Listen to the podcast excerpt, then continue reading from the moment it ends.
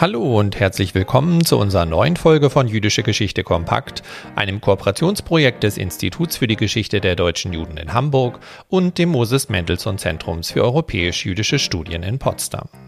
Auch heute wollen wir uns wieder auf Spurensuche begeben und neue Blicke auf die Vergangenheit und Gegenwart werfen. Mein Name ist Björn Siegel und ich bin wissenschaftlicher Mitarbeiter am IGDJ hier in Hamburg und darf Sie heute durch diese Folge führen. Das Staffelthema Verfolgung, Erinnerung, Aufarbeitung hatten wir schon in den zwei vorherigeren Folgen auf unterschiedliche Weise beleuchtet. Einmal mit der Diskussion mit Oliver von Wrochem und Christina Vogt über Fragen rund um die Ausgestaltung und Bedeutung des Dokumentations- und Gedenkort Denkmal Hannoverscher Bahnhof und zum anderen mit einem Gespräch von Miriam Rürup und Anna Heikova zum Thema The Last Ghetto Theresienstadt, das uns in das Leben, den Alltag und den Fragen von Gemeinschaft, Handlungsspielräumen und Individualität im Ghetto einführte. Auch Martha Glas, deren im Rahmen der Schlüsseldokumente-Edition neu edierte Tagebücher den Anstoß für die zweite Staffel gaben, erhielt zusammen mit ihrem Mann Hermann Glas im Juli 1942 den Befehl zur sogenannten Wohnsitzverlegung und wurde von Hamburg nach Theresienstadt deportiert. Sie überlebte das Ghetto und dokumentierte ihre Zeit, ihre Ängste und Nöte, aber auch Hoffnungen und Wünsche in dieser Gesellschaft in einer absoluten Extremsituation. Und sie schrieb auch über ihr Überleben und ihre Zeit nach 1945. Genau diesem individuellen Schicksal wollen wir heute nachgehen und Ihnen, liebe Hörerinnen und Hörer, einen Einblick in die Biografie dieser besonderen Frau geben.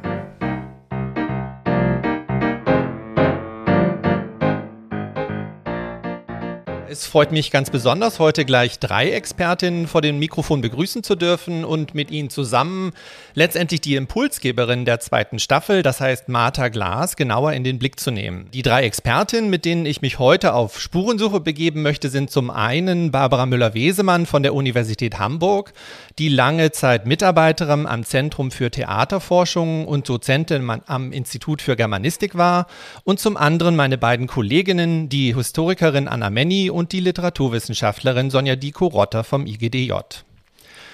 In den Tagebüchern von Martha Glas spannt sich ja eine ganz besondere Geschichte auf. Ihre Aufzeichnungen spiegeln ihre Erlebnisse während der NS-Zeit bzw. im Ghetto Theresienstadt sowie ihr Leben nach 1945 wieder. Heute aber wenden wir uns dem Einzelschicksal, dem Menschen letztendlich zu und den doch besonderen Verarbeitungsstrategien der Erfahrung von Ausgrenzung, Verfolgung und Vernichtung.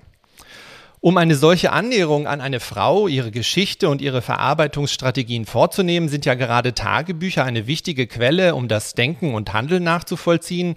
Und bereits 1996 haben Sie, Frau Müller-Wesemann, die Theresienstädter Tagebücher von Martha Glas erstmals publizieren können und damit diese Tagebücher einem ja breiten interessierten Kreis zugänglich gemacht. Wie sind Sie überhaupt an diese Quellen gekommen und was war hier das Besondere, als Sie eben jene Tagebücher in den Händen hielten? Ich habe Ende der 80er Jahre über den Jüdischen Kulturbund Hamburg äh, gearbeitet, eine längere Forschungsarbeit geschrieben und in dem Zusammenhang habe ich auch die einstige Sekretärin des Kulturbundes, äh, Ingeborg Tuteur, kennengelernt. Ich habe sie, nachdem ich diese Arbeit fertig hatte, noch einmal in New York besucht. Sie war ein, bereits eine sehr alte Dame, lag eigentlich nur noch im Bett, aber sie erzählte mir in einer sehr großen freundschaftlichen Weise, dass ihre Mutter äh, Martha Glas äh, Theresienstadt überlebt hat und in der Zeit ein Tagebuch geschrieben hat. Und da wurde ich natürlich sehr neugierig. Ich wusste davon vorher gar nichts. Und äh, sie hatte dieses Tagebuch zu Hause, sie hat es mir gegeben.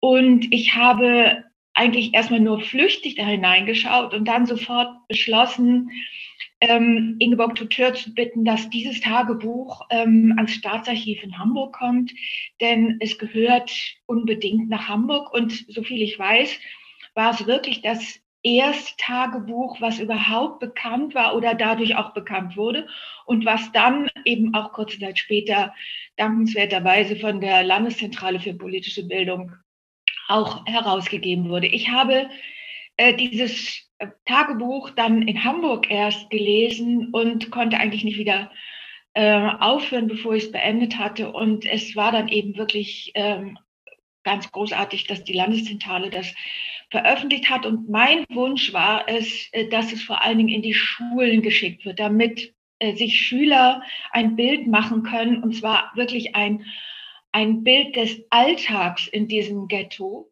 Natürlich hat mich an diesem Tagebuch ganz besonders fasziniert, dass es eben nicht ähm, ein Dokument war, was vom Ende her erzählt wurde, sondern dass diese Alltäglichkeiten so aufgeschrieben wurden, wie sie im Moment beobachtet wurden. Und Martha Glass, darauf komme ich vielleicht nochmal später, ist eine ganz großartige Persönlichkeit gewesen, die ich unendlich bewundere für ihren Überlebenswillen. Ja, ich glaube, das ist ein ganz gutes Stichwort für, für uns, denn mit dem Lesen der Tagebücher und vor allen Dingen ihren weiterführenden Forschungen mit anderen Quellen und Bildern und Texten hat sich ja langsam ein Bild dieser Frau, dieser Martha Glas für Sie als Forscherin zu Beginn äh, vorgestellt oder freigegeben. Um vielleicht unseren Hörerinnen und Hörern ein, auch einen ersten Eindruck zu geben, können Sie uns vielleicht noch einmal einführen in diese Persönlichkeit. Wer war denn diese Frau überhaupt?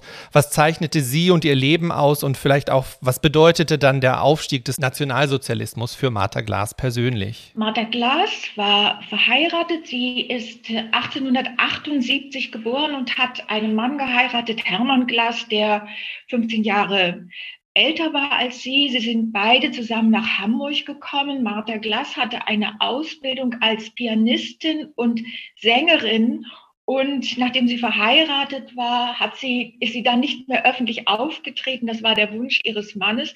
Aber sie hat sich unglaublich engagiert in Hamburg, auch äh, als Sängerin. Und sie hat bei Steinway auch immer potenziellen Kunden die Klaviere und Flügel vorgeführt. Also sie ist eigentlich von der Seele her und von ihrer ganzen Disposition her immer auch Künstlerin geblieben.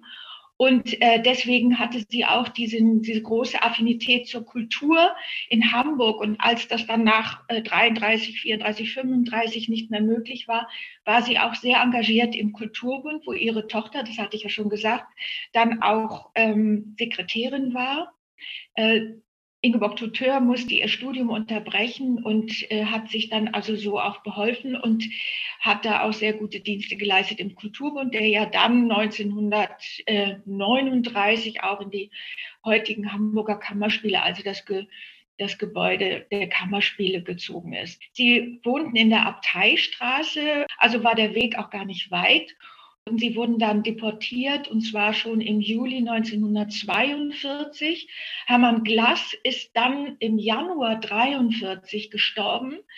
Und da hat Martha Glass äh, begonnen, Tagebuch zu schreiben. Sie hatte von ihrem Mann drei kleine Oktavheftchen, also wirklich winzig kleine, in die man ähm, früher auch so Vokabeln eingeschrieben hat. Also äh, die hat sie genommen und sie hat im März, also März ist der erste Eintrag äh, für, in dieses Tagebuch und sie hat dann bis äh, zu ihrer Befreiung im August 45 da weitergeschrieben und äh, sie hat als sehr, sehr gute Beobachterin wirklich alles registriert, also was äh, in ihrer Nähe passiert, was so am Alltagsgeschehen und Maßnahmen ähm, auch durchgezogen wurde. Und sie hat vor allem, und das ist eigentlich das Besondere an ihr, sie hatte, glaube ich, ähm, das, was man heute so Sekundärtugenden nennt. Sie war unglaublich diszipliniert. Sie hatte das große Glück, dass ihre zweite Tochter Edith immer wieder aus Berlin auch Pakete schicken konnte. Aber das war nur der eine Aspekt. Sie hat jedenfalls ähm, so, da sie so diszipliniert war, äh, auf äußere Formen geachtet. Sie hatte einen Freundinnen, einen Bekanntenkreis. Also sie förderte und äh, pflegte soziale Kontakte. Sie hat eingeladen zu Festen, zu Geburtstagen, zu religiösen Festen. Ähm, sie hat auf ihre Kleidung geachtet und sie ist auch in sehr, sehr viele kulturelle Veranstaltungen gegangen. Also das, was ja eigentlich auch so äh, Resilienz äh, weckt, weil äh, Kultur in dem Sinne ja auch dann abgelenkt hat von diesem Grauen des Alltags. Sie hat in der, durch die Tatsache, dass sie Tagebuch geschrieben hat, ja nicht nur die Alltagsrealität beschrieben, sondern sie konnte, glaube ich, in dem Moment, wo sie schrieb, auch die Vergangenheit für eine kurze Zeit loslassen. Das heißt, ich lebe jetzt im, in der Gegenwart und ich will auch weiterleben. Also das interpretiere ich jetzt da rein, aber ich könnte mir vorstellen, dass das doch auch ganz wichtig war, um wirklich jeden Tag wieder neu zu beginnen und nicht ganz und gar den, den Mut zu verlieren, den sie natürlich äh, auch teilweise verloren hat. Aber da war ähm, dieses Tagebuchschreiben wirklich auch ein Schreiben gegen die Angst. Und deswegen bin ich umso dankbarer, dass jetzt die Möglichkeit besteht, es also wirklich doch noch einem großen interessierten Kreis zugänglich zu machen. Also das ist ähm, wirklich nochmal so, ähm, ja, ein, wie soll ich sagen, es ist auch ein Geschenk und es ist eine große Würdigung ähm, von Martha Glass. Und das finde ich ganz großartig, dass das Institut für die Geschichte der deutschen Jugend das ermöglicht hat. Ja, vielleicht um genau daran anzuknüpfen, ist ja, also die, sie praktisch ihre Arbeit bewahrten ja gerade diese Theresienstädter Tagebücher oder machten sie zugänglich für einen weiten Kreis. Also 1996 ist die Publikation äh, in Buchform rausgekommen. Meine beiden Kolleginnen vom IGDJ haben das ja nun mit ihnen zusammen letztendlich in, in die, ins digitale Zeitalter geholt. Äh, und wenn wir uns vielleicht äh, die, die Relevanz dieser Tagebücher auf unsere Zeit, also nicht 1996, sondern sondern jetzt. Warum, warum vielleicht Sonja oder Anna, ähm, warum sind denn diese Tagebücher auch heute noch relevant für unsere Zeit? Was, was ist hieran besonders, was sozusagen in diesem digitalen Zeitalter, ja, vielleicht auch in den Pandemiezeiten, äh, wir daraus lernen können? Ja, also es ist ja schon angeklungen, das Tagebuch von Martha Glas aus Theresienstadt ist äh, eines der wenigen Ego-Dokumente von Hamburger Jüdinnen und Juden über die Zeit in Theresienstadt und dort auch selbst entstanden und besitzt allein daher ja schon einen ganz besonderen Quellenwert für uns auch heute noch. Es gibt Einblick in den bedrückenden Alltag des Ghettos, aber eben auch in Überlebensstrategien und Versuche, sich in dieser so menschenverachtenden Umgebung ein Stück Normalität in Anführungszeichen und Gemeinschaft aufrechtzuerhalten. Und gerade diese Einblicke in Gemeinschaft und Alltagsleben sind wichtig, da sie heute die Menschen hinter den abstrakten ähm, Opfern oder den Erzählungen über die Opfer sichtbar machen. Das heißt, gerade für die Auseinandersetzung mit Verfolgung und Ausgrenzungspolitik während des Nationalsozialismus sind solche Ego-Dokumente eine ganz bedeutende Quellengattung. Also der Fokus auf eine Person, auf Martha Glas in diesem Fall, führt dazu, dass die ganz konkreten Auswirkungen von ähm, formalen Gesetzestexten, diskriminierenden Handlungen, Ausgrenzung, Verfolgung eben spür- und nachvollziehbar werden. Und das ist insbesondere auch in der Vermittlung jüdischer Geschichte und der Vermittlung des Nationalsozialismus an Jugendliche und junge Erwachsene eben auch heute noch ganz relevant. Insbesondere heute vielleicht in einer Zeit, in der wir das Erstarken von Antisemitismus und Tendenzen der Geschichtsvergessenheit beobachten können. Da wird einfach die Relevanz von aufklärenden und vermittelnden Projekten zur jüdischen Geschichte und zum Nationalsozialismus aktueller denn je. Und das gehört natürlich auch dazu, dass in unserer heutigen Zeit einfach nur noch sehr wenige Zeitzeugen am Leben sind, die selber berichten könnten. Das führt dazu, dass der Fokus sich immer mehr auf diese Ego-Dokumente richtet und damit verbunden natürlich auch auf die Frage, wie können wir diese Dokumente zeitgemäß, digital beispielsweise, aufbereiten und zugänglich machen und vermitteln.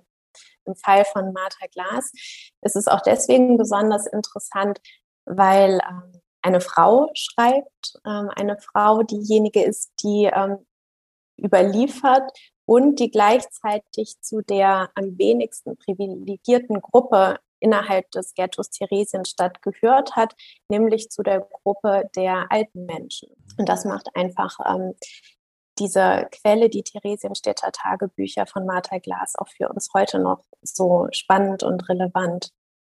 Vielleicht kann ich da noch ganz kurz noch einen kleinen Punkt sozusagen ergänzen, was ich auch noch wichtig oder spannend finde an der Quelle ist, dass es sich nicht nur um eine Frau ähm, gehandelt hat, um die sozusagen am wenigsten privilegierte Gruppe der Alten, sondern zugleich Martha Glass auch überlebt. Wir werden darauf später auch noch wahrscheinlich eingehen und damit eben auch nochmal diese Perspektive, dass es geht nach 45 auch weiter. Also wo kann man ein neues Leben beginnen? Wie sieht das aus, so ein neues Leben zu beginnen? Ähm, da stellen sich auch ganz komplexe Fragen dann, ähm, wo findet, findet man eine neue Heimat? Wo findet man diese neue Heimat? Wie sieht es aus mit, ähm, mit Wiedergutmachung von NS-Unrecht, von Enteignung und so weiter? Und das finde ich eben an dieser Biografie Martha Glass auch nochmal sehr spannend, dass es eine, ja, ein Überlebende ist, mit der wir uns hier auseinandersetzen und dass das eben auch die Möglichkeit bietet, auch auf den Blick auf nach 45 ähm, und auf die Kontinuitäten da auch ähm, werfen zu können.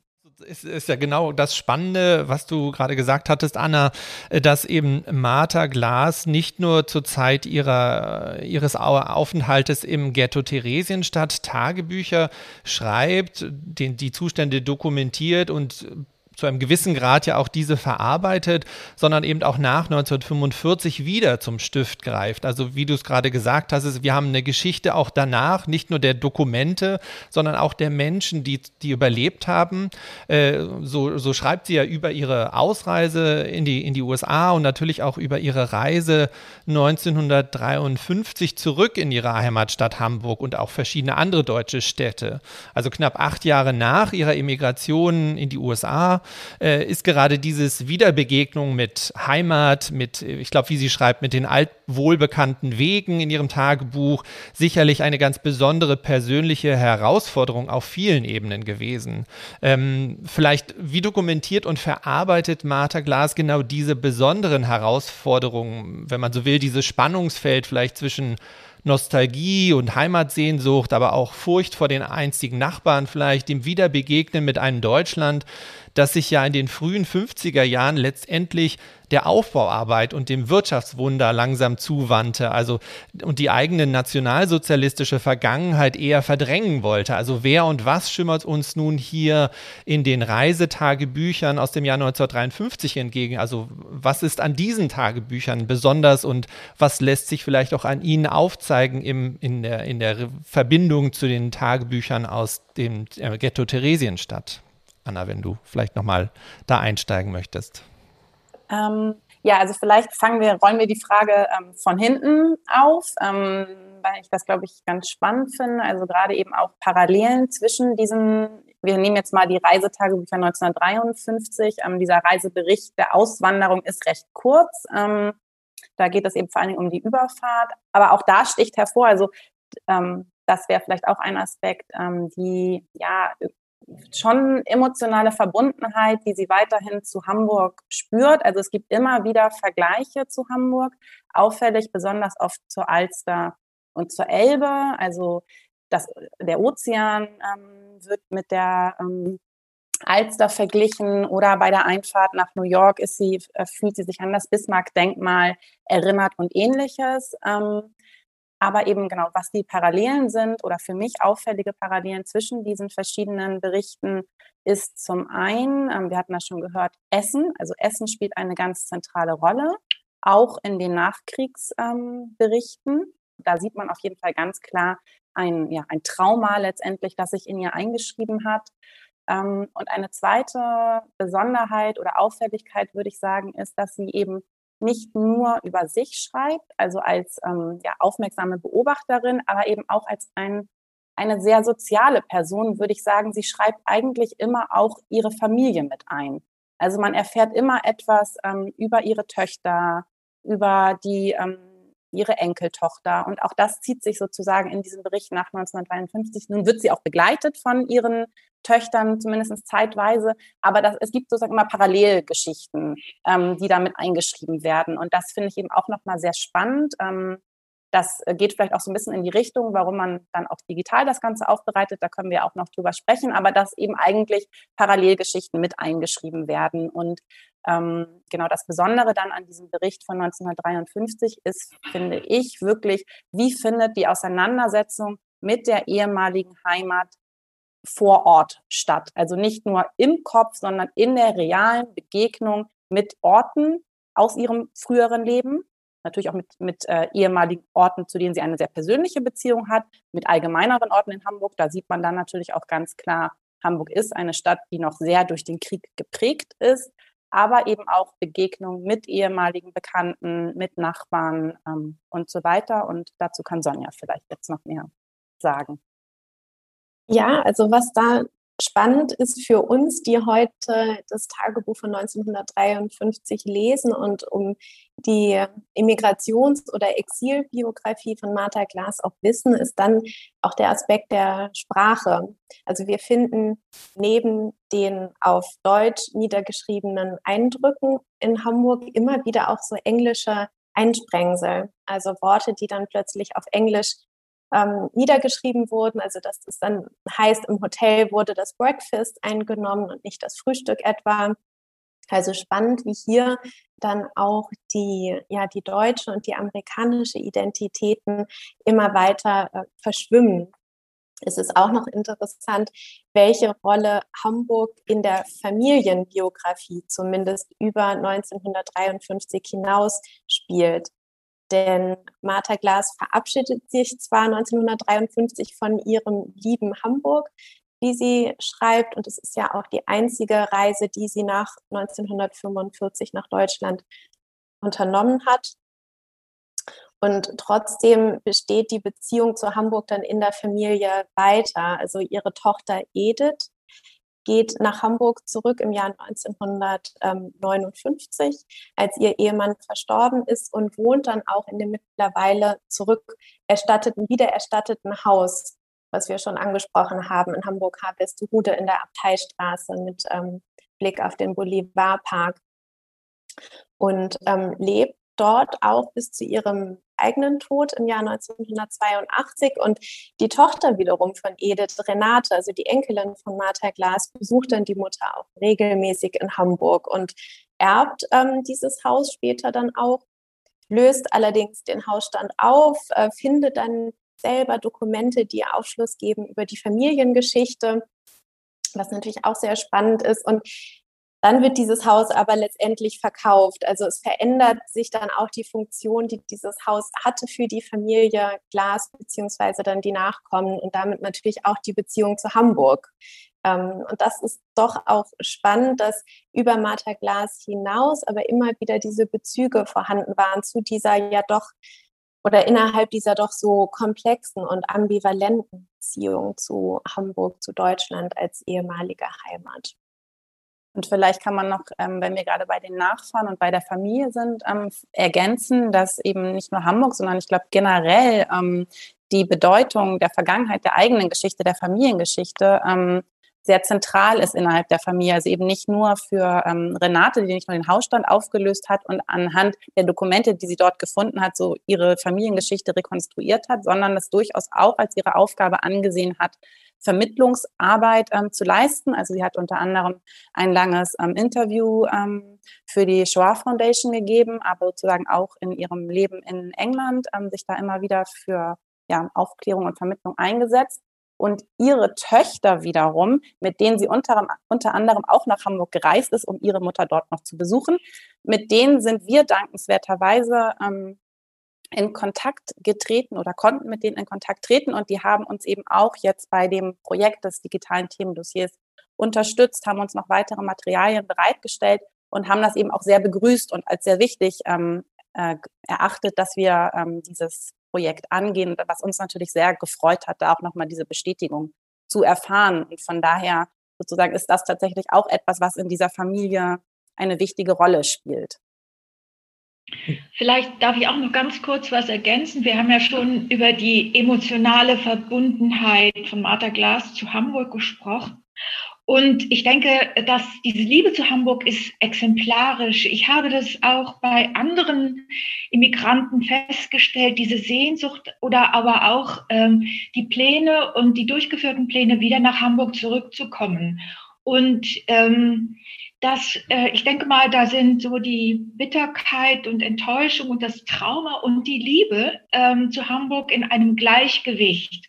Und ähm, gerade wenn man auch heute so äh, an der Elbe oder an der Alster spazieren geht und eben etwas weiß über diese Schicksale, dann denke ich, stellt sich da auch so eine gewisse Nähe her. Also mir geht es auf jeden Fall so, diese Schönheit der Stadt und die Tatsache, dass ähm, doch unter diesen tragischen Umständen so viele Menschen Hamburg verlassen mussten und trotzdem diese Verbundenheit da ist. Also das spricht für die Stadt und ähm, ist eigentlich auch für uns ähm, eine Ermutigung, auch immer wieder die Vergangenheit und die Gegenwart miteinander zu verbinden und ähm, sich darüber im Klaren zu sein, was für ein Juwel diese Stadt eigentlich ist und wie wir, wie sehr wir sie schützen müssen, aber auch immer ähm, die Geschichte mit ähm, in den Gedanken zu haben, im Kopf zu haben.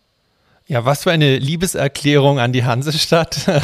Aber ich glaube, da, da zeigt es sich vielleicht auch, was für eine Kraft dieses, dieses digitale Format überhaupt hat. Also dieses, diese Neuverbindung, äh, was Anna Menny auch äh, und Sonja äh, die Kurotta auch schon aufgezeigt haben. Also, dass es da vielleicht auch ganz neue Verbindungsmöglichkeiten gibt, sei es mit der nächsten Generation, aber sei es zum Beispiel auch mit anderem Wissen zu anderen Immigranten, zu anderen äh, Ego-Dokumenten, die wir schon kennen. Und vielleicht ähm, hier nochmal ein kleiner, eine kleine Rückfrage, ähm, was denn vielleicht diese besonderen Herausforderungen und auch Chancen dieses digitalen Formates sind, weil zum Beispiel die Tagebücher von 1953, die sind ja noch nicht äh, äh, digital vorhanden, sondern sozusagen nur in Anführungsstrichen die Reihe Oktavhefte aus dem Ghetto Theresienstadt. Ähm, vielleicht könnten wir noch mal ein bisschen darüber reden, was denn die Chancen eben sind dieses digitalen Format, eben genau dieses, diesen Blick auf Hamburg, äh, diese Verbindung zwischen Vergangenheit und Gegenwart vielleicht auch noch mal zu stärken, was ja Frau Müller-Wesemann gerade gesagt hatte für uns als ja, Verantwortliche der Schlüsseldokumente-Edition war es von vornherein sehr naheliegend, ähm, etwas Digitales daraus zu machen, ähm, was wir irgendwie ja als die einzig zeitgemäße und auch angemessene Form erachtet haben.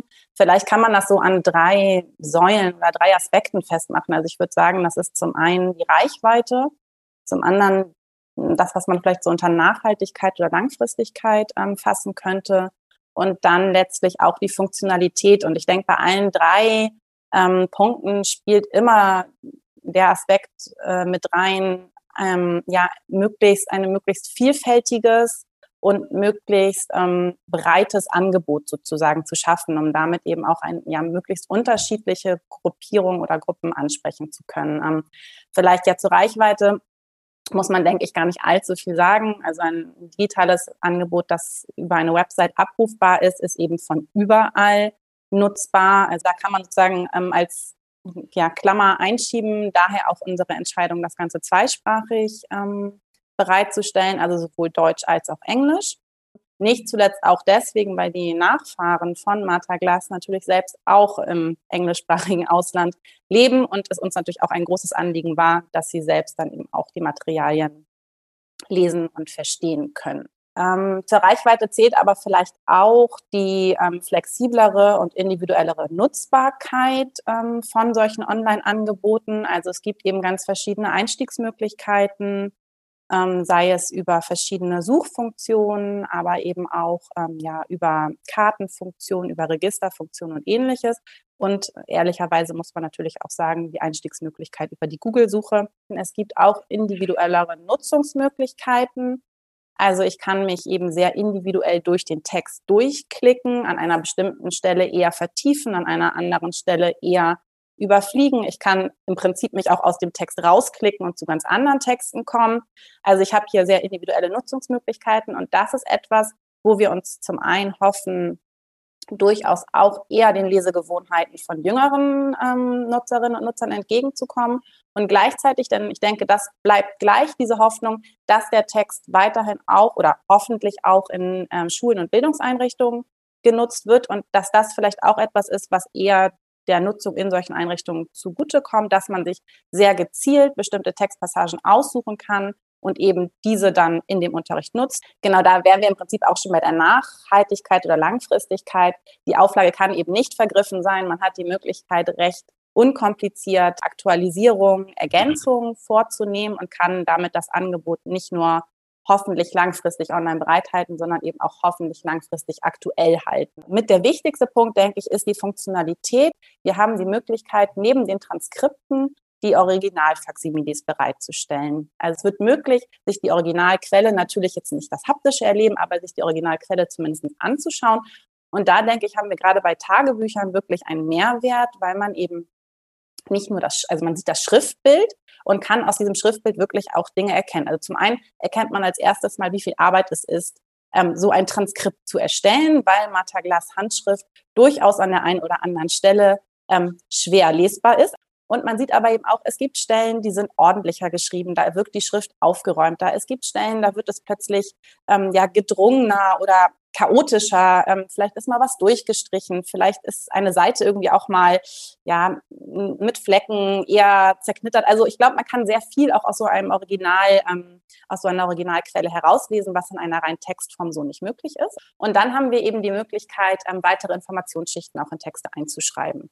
Also ich will da jetzt nicht zu sehr drauf eingehen, weil das dann sehr technisch wird, aber ähm, wir können eben zum Beispiel die Textstruktur gewissermaßen erfassen. Also etwa kann ich ähm, Daten auszeichnen, sodass ich, wenn ich sage, ich interessiere mich für einen bestimmten Tag, zum Beispiel, ich möchte mir die ähm, erwähnten Feste genauer anschauen, kann ich eben direkt zu diesen Tagebucheinträgen springen, weil wir sie eben ausgezeichnet haben mit den historischen Daten. Man kann Personen Namen auszeichnen mit sogenannten Normdaten. Das macht diese Person zum einen eindeutig zuordbar. Also ich weiß, es handelt sich tatsächlich genau um diese Person. Mir werden vielleicht sogar weitere ähm, Fundstellen angezeigt. Und zum anderen ermöglicht es aber auch eine Suche nach konkreten Personennamen. Und ich könnte so beispielsweise vielleicht auch Netzwerke erstellen und könnte das vielleicht gegebenenfalls sogar wiederum in Beziehung zu bestimmten Orten setzen. Denn auch Orte werden mit solchen Normdaten ausgezeichnet. Ähm, bei Orten kommt dann noch die Besonderheit hinzu, man kann sie sich eben auch auf einer Karte anzeigen. Wir sind leider schon am Ende unserer Folge. Die Zeit rennt uns davon.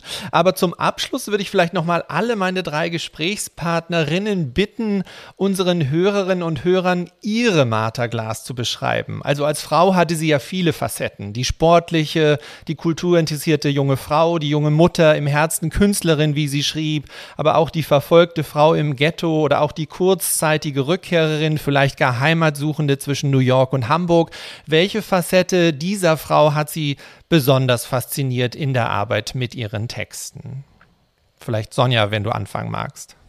Also mich hat, ähm, es ist schon ein bisschen angeklungen, am meisten die schreibende Martha Glas beeindruckt natürlich ähm, auch als Literaturwissenschaftlerin einfach nochmal die Kraft von Texten als ähm, ja, überlebenswichtiges Medium zu sehen am Beispiel der Biografie Martha Glas und immer wieder sich durch das Schreiben, durch das Beobachten, aber durch den Akt des Schreibens sich selber auch irgendwie zu retten. Also diese Kraft hat mich unheimlich beeindruckt und ähm, ich denke, da ist Martha Glas und sind die Dokumente, die Quellen von ihr ja auch inspirierend für unsere Auseinandersetzung mit Geschichte, mit Quellen und haben uns dann ja auch dazu bewogen, ähm, sozusagen von Martha Glas ausgehend uns weitere Ideen zu Projekten zu machen, wie wir vielleicht ähm, an das Thema Remigration beispielsweise auch noch anknüpfen können oder diese Untersuchung ausweiten können, ausgehend von Martha Glas.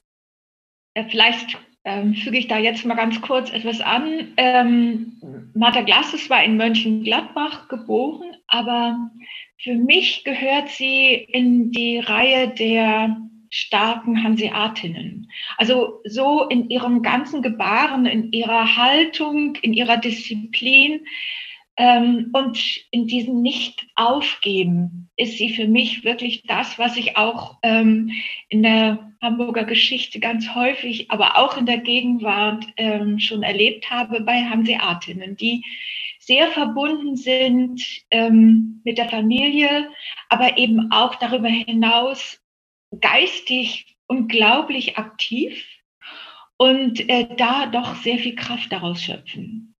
Ähm, das ist das, ja, so sehe ich Martha Glas. Ja, ich denke, da kann ich mich anschließen. Also ich finde besonders äh, fasziniert hat mich an den ähm, Theresienstädter Tagebüchern sind ja sind wirklich die Berichte, wo diese, dieser Wille zum Überleben so deutlich wird. Also das sind vor allen Dingen, finde ich, tatsächlich diese Feste, wo versucht wird, in dieser kleinen Gruppe, die auch immer kleiner wird, ähm, mit Freundinnen und Bekannten an ja ein Stück weit Normalität und damit irgendwie auch so einen geschützten Raum ähm, aufrechtzuerhalten und da eben auch so ein Füreinander Dasein und Eintreten und wenn dann Kartoffeln oder Würfelzucker verpackt wird und das zelebriert wird. Also das hat mich wirklich sehr ähm, fasziniert und das denke ich ist auch nochmal ein ganz besonderer Zugang eben zu der Vergangenheit, weil es einen ganz anderen Blick auch nochmal darauf zulässt. Also gerade irgendwie diese Ambivalenz zwischen Ausnahmezustand und einer irgendwie aufrecht oder dem Versuch einer irgendwie aufrechtzuerhaltenen Normalität. Also dieses Spannungsverhältnis ähm, hat mich sehr fasziniert. Ja, damit verabschieden wir uns schon wieder von Ihnen, liebe Hörerinnen und Hörer. Ich hoffe, wir haben Ihr Interesse geweckt, sich vielleicht auch mal selber in die Tagebücher einzulesen und Martha Glas kennenzulernen. Der Link dafür ist natürlich auch im Beitext beigefügt und hinterlegt. Äh, darüber hinaus hoffen wir natürlich, dass Sie auch beim nächsten Mal wieder dabei sein werden, wenn wir am 7. Mai die zweite Staffel abschließen mit einem Gespräch über die Technik der Oral History und den Herausforderungen der Erinnerungsbewahrung nach 1945. Mein Dank gilt meinen drei Expertinnen, die aus dem Homeoffice äh, zugeschaltet sind. Ähm, schön, dass Sie dabei gewesen sind. Äh, bleiben Sie gesund und interessiert und bis zum nächsten Mal.